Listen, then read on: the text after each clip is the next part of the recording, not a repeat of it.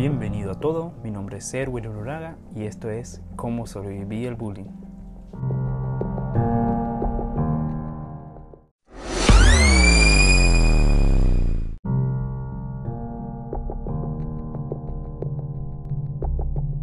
Hola a todos, bienvenido a otro día más de Cómo sobreviví el bullying. En este día estaremos contando las historias reales de personas que fue víctima de agresiones, humillaciones y contaremos de cómo lo llevó. Quiero leer una noticia que un adolescente de 17 años levantó de las orejas a un compañero de 13 para dejarlo que más en ridículo. Un caso de bullying escolar se viralizó ayer en las redes sociales de Santa Fe, seña y crueldad. Con total naturalidad, un chico atacó a otro compañero de clase agarrándole y levantándole de las orejas mientras un testigo filmó escena con su celular. Sabemos que estos temas no son temas que nos tienen que sorprender en estos tiempos. Es justamente lo que dije en el capítulo anterior. Son temas que realmente tendríamos que hablar y tocar todos los días, sea en las radios, sea en la noticia, principalmente en las escuelas. Entonces, la pregunta del millón. ¿Cuál sería la solución? ¿Cuál sería la estrategia perfecta para cortar de una vez con eso? En mi humilde opinión, siempre dije que las escuelas deberían implementar una ley ante sucesos como eso. Así también como hay leyes para el que roba, para el que mata, también debería haber una ley para las víctimas que pasan por eso.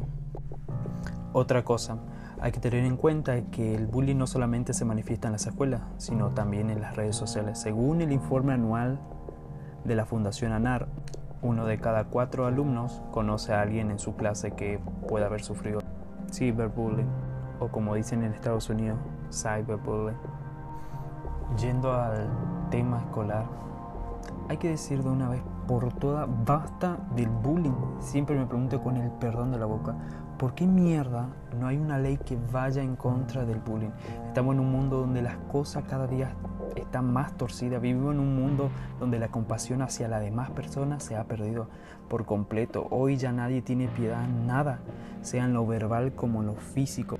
Implementan tantas leyes en el mundo, pero ¿cuándo habrá una ley anti-bullying?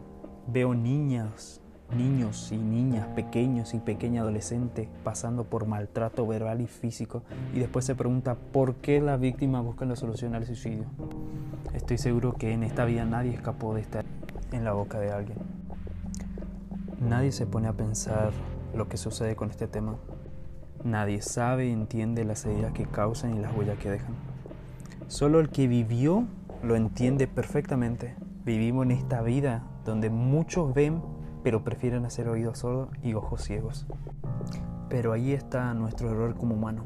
¿Cuándo va a ser el día que caiga la ceguera del mundo entero y empiece a ver las heridas de sus propios hijos que causan esta pandemia de bullying que afecta años atrás y sigue afectando hasta el día de hoy en niños adolescentes? Y déjame decirte algo, esta pandemia de bullying y ciberbullying no tiene edad, porque no elige la edad.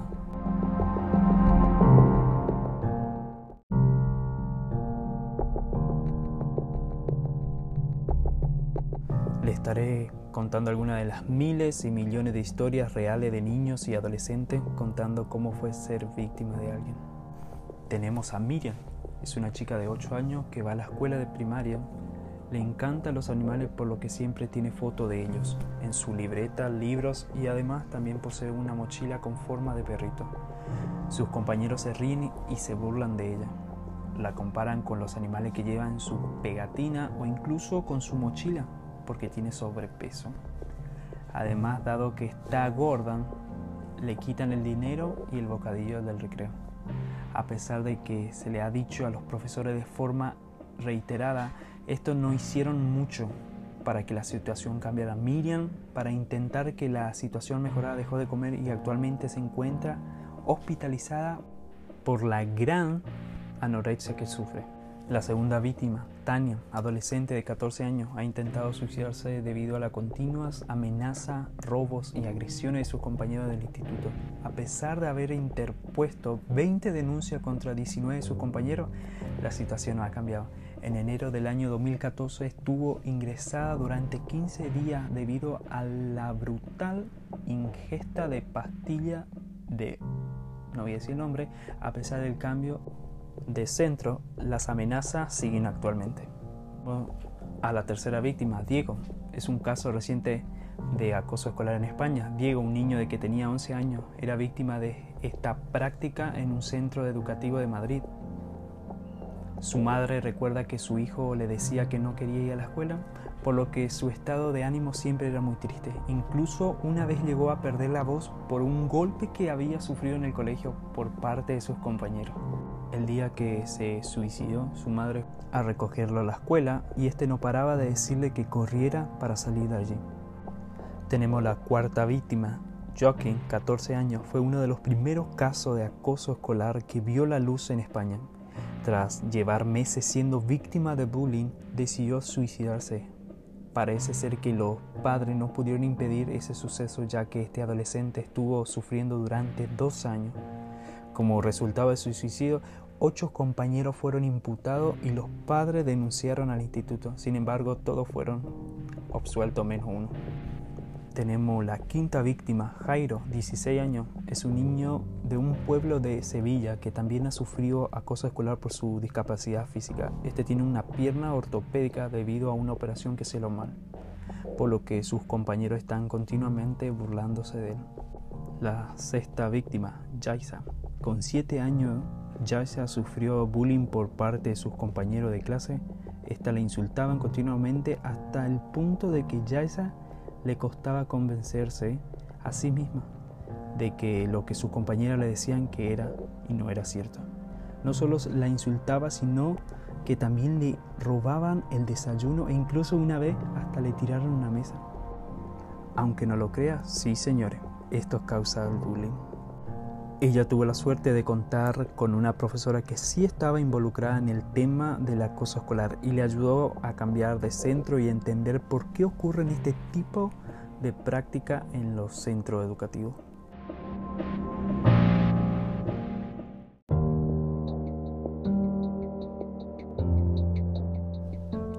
Son temas bastante fuertes aunque no lo crean. Sí, señores, está sucediendo aunque tus ojos no lo están viendo. Estos casos son tan reales que debería marcar al mundo entero un antes y un después, pero siempre para estas cosas hay cosas más importantes antes que la muerte a causa de este bullying. Tiene que haber una ley para todos los directores de los colegios para cuando pasan por alto estos temas, sanción total para esa gente. Ya sabes, oyente, cuando estés viendo que alguna persona, no importa la edad, está pasando por esto, no debes pensar dos veces. Ve y actúa y recuerda, estás salvando una vida para que no vaya a una muerte. Bueno, estamos llegando al final de este capítulo. Tocamos temas que realmente vale la pena escuchar para así poder abrir nuestras mentes y poder enseñarnos cada día. Recuerda, amar al prójimo porque hoy es tiempo de ayudar y cambiar las cosas y mostrar al mundo que esto no es un juego. Así que oyente, afila tu espada que afuera te espera alguien para que le ayude. Esto fue todo. Hasta la próxima y que Dios lo bendiga.